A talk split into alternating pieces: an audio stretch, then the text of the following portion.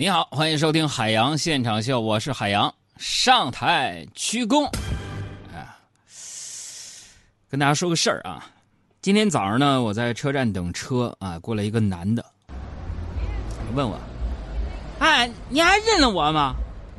我摇摇头，我我就知道你早把我给忘了，但是我不会忘啊。呃，三年前呢，也是在这里，我身无分文，向你借了五十块钱买了车票。搭上去广东的顺风车，就是虽然啊，我不记得这个人，各位，但是我觉得这种事儿呢，我干得出来。我是一个特别热心肠的人嘛，送人玫瑰，手留余香。于是我非常不好意思，我说：“嗨，帮助你是应该的。”啊，那个人就说了：“那好，那你再再借我五十。”借了东西为什么？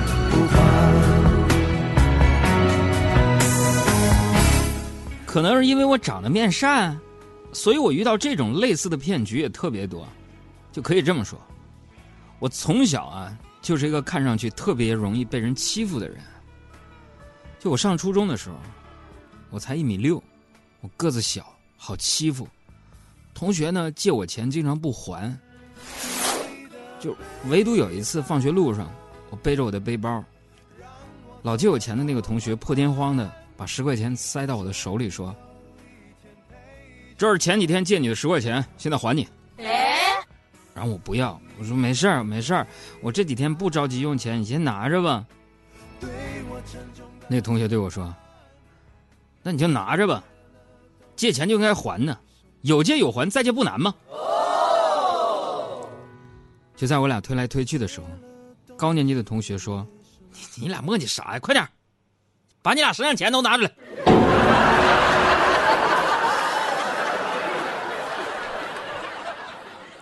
但是朋友们，请注意我这个但是，我也就是一个就是说看上去比较好欺负的人。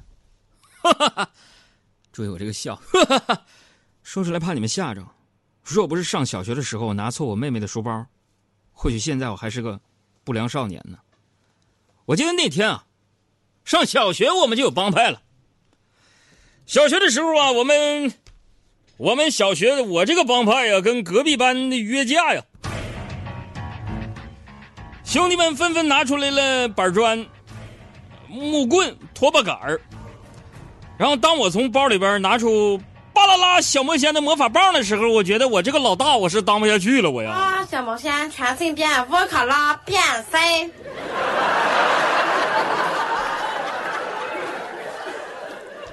就经过那件事之后啊，各位啊，大家都不爱跟我玩了，所以我一直都觉得很孤独。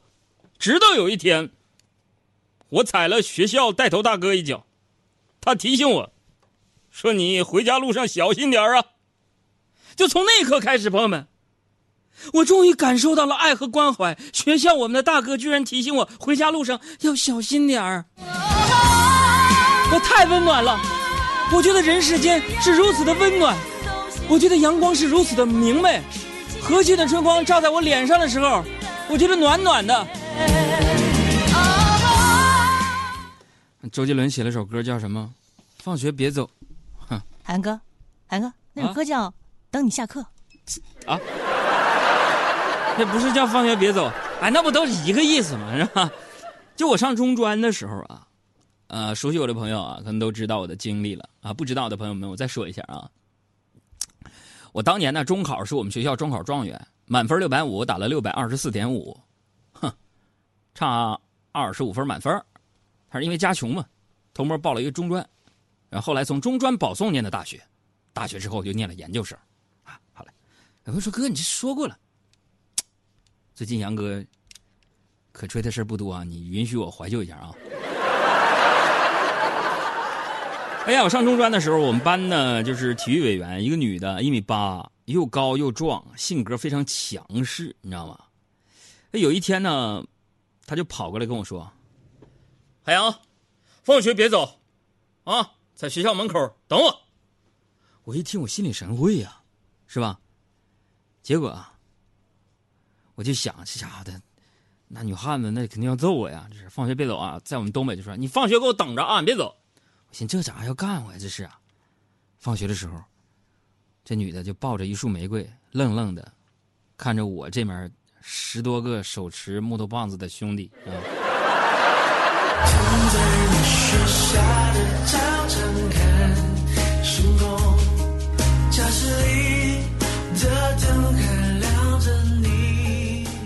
就听这歌，就每次听到周杰伦的这首就。放学别走啊！不是那个等你下课，我就就就我就怀念呢。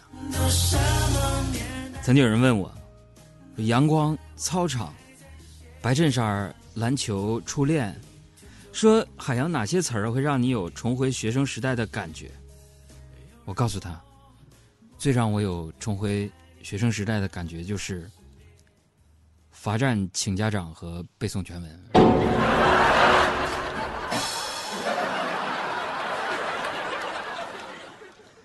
那就是学生时代的那个懵懂感情啊，这最单纯。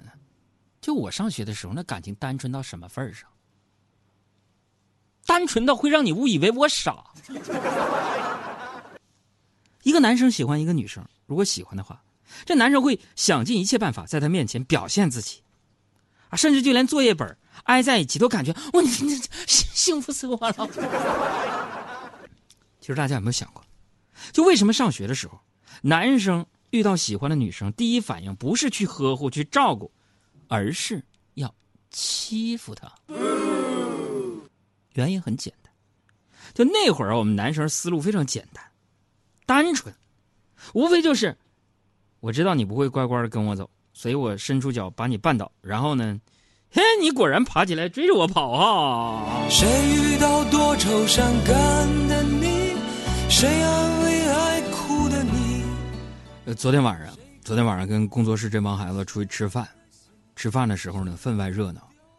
可到了结账的时候，小爱说：“哎呀，手机我手机没电了。”小胡说：“哎呀，我手机也没电了。”阿布说：“哎呀，可我我手上没现金呢。”忽然，他们就齐刷刷的看着我，一脸期待。哦，这事能镇住我吗？我怎么做的呢？我就摸了摸兜，坦诚的说：“可是我也没带手机啊。”我说：“但是，给你们我的充电宝。”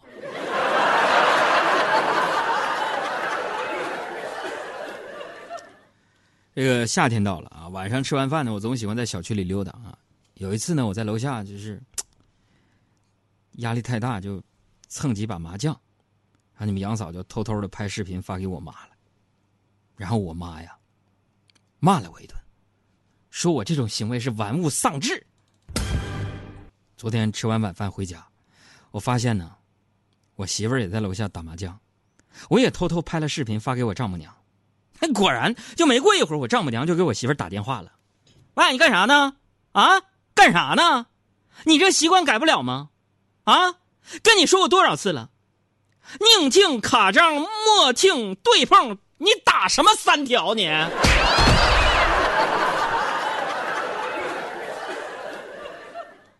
你说人跟人就不一样，你们看，别人家夫妻爱人之间都会亲昵的称对方说你是我的小心肝儿，我媳妇儿呢，我我怎么称呼她？就是我要称呼你们杨嫂小心肝，我下不去嘴呀。可以这么说吧，就按照她现在这个身材，她是我的脂肪肝。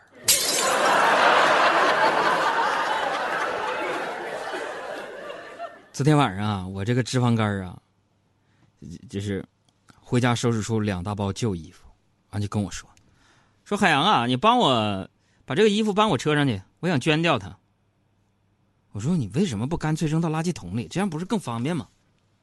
完，你们杨嫂告诉我：“呃，但是 不好意思，海洋，我吃吃多了啊。但是为啥不扔？就我觉得外面那些食不果腹的人会需要这些衣服啊。”完了，我就告诉他：“我说，亲爱的，嗯，我觉得啊，我觉得，我觉得就是外边那些能够和你穿一个码衣服的人，他肯定不会食不果腹。”看着碗又大又圆，想去就要举起杯。你看着面又长又宽，武侠小说看流泪，从来。不相信魔鬼。有时生活特别累，别想大碗宽面别流泪，这碗大，千万别虚荣心作祟，真心话，说话，不想给你机会，先别怼，就散了吧，听完这首歌就洗洗睡。等等，吴亦凡，我插挡你一句啊！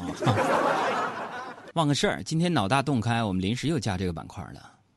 我说你这为什么这么随意？因为我刚想起题目来。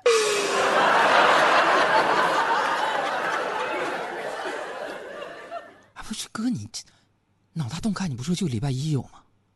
为什么这都星期三了又又出了？我跟你说，哥，我现在这个头，我的帽子我都都换了一茬了。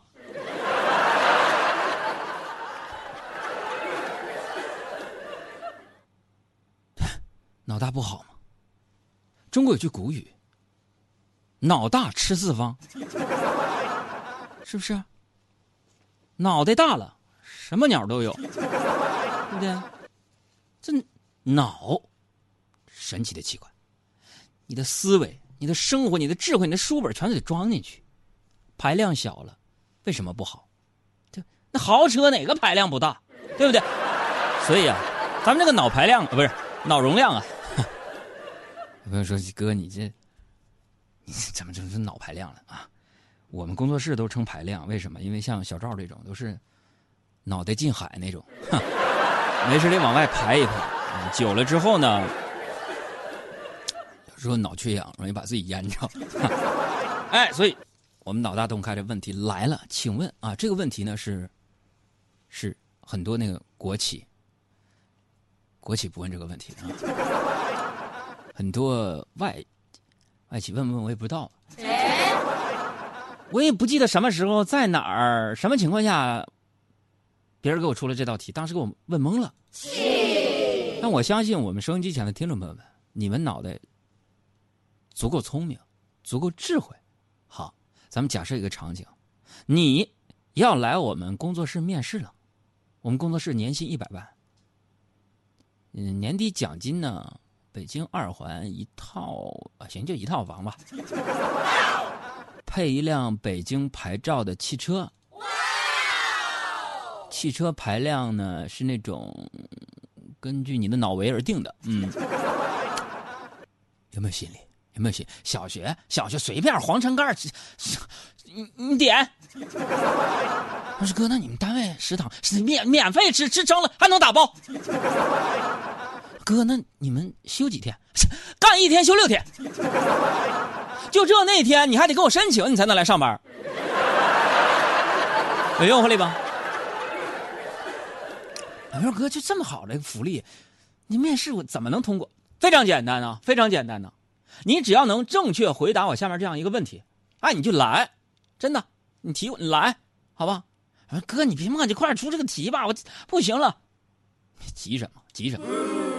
大约这么好，但就回答一个问题，朋友们，这个问题就是，请问，马桶不是马桶啊？想想啊，下下水道啊，下水道功能是一样的啊，但一个是在里边，一个是在外边啊，不一样。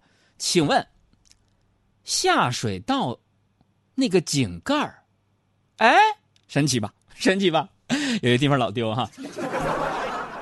请问。下水道那个井盖它为什么是圆的呢？对呀，你做成方的多好，是又大又圆啊！哎，你做长条的，是不是？一起咔这边出来，那边也出来了。你没事你你你你你还不需要说是担心说哪个小孩过年的时候放炮往里边叭一下子崩起来了，对不对？哎，你对不对？非常简单，大家可以从这个经济学的角度、物理学的角度、化学的角度、社会学的角度、人口学的角度分析一下。哎，非常神奇。你每天都会路过很多的这种下水道的井盖那么请问，井盖为什么要是圆的呢？哎，为什么是圆的呢？我们的公众微信账号记好了，拿出手机关注“海洋说”，大海的海，阳光的阳。说话的说，猜吧。你看这碗又大又圆，相聚就要举起杯。你看这面又长又宽，武侠小说看流泪，从来不相信魔鬼。有时生活特别累，别想大碗宽面别流泪，这碗大，千万别虚荣心作祟，真心话，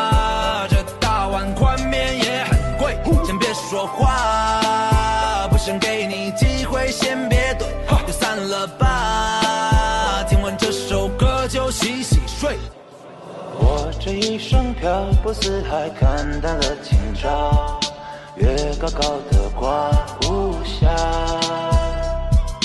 人生能有几次机会相聚，甚是少，轻易别轻易放掉。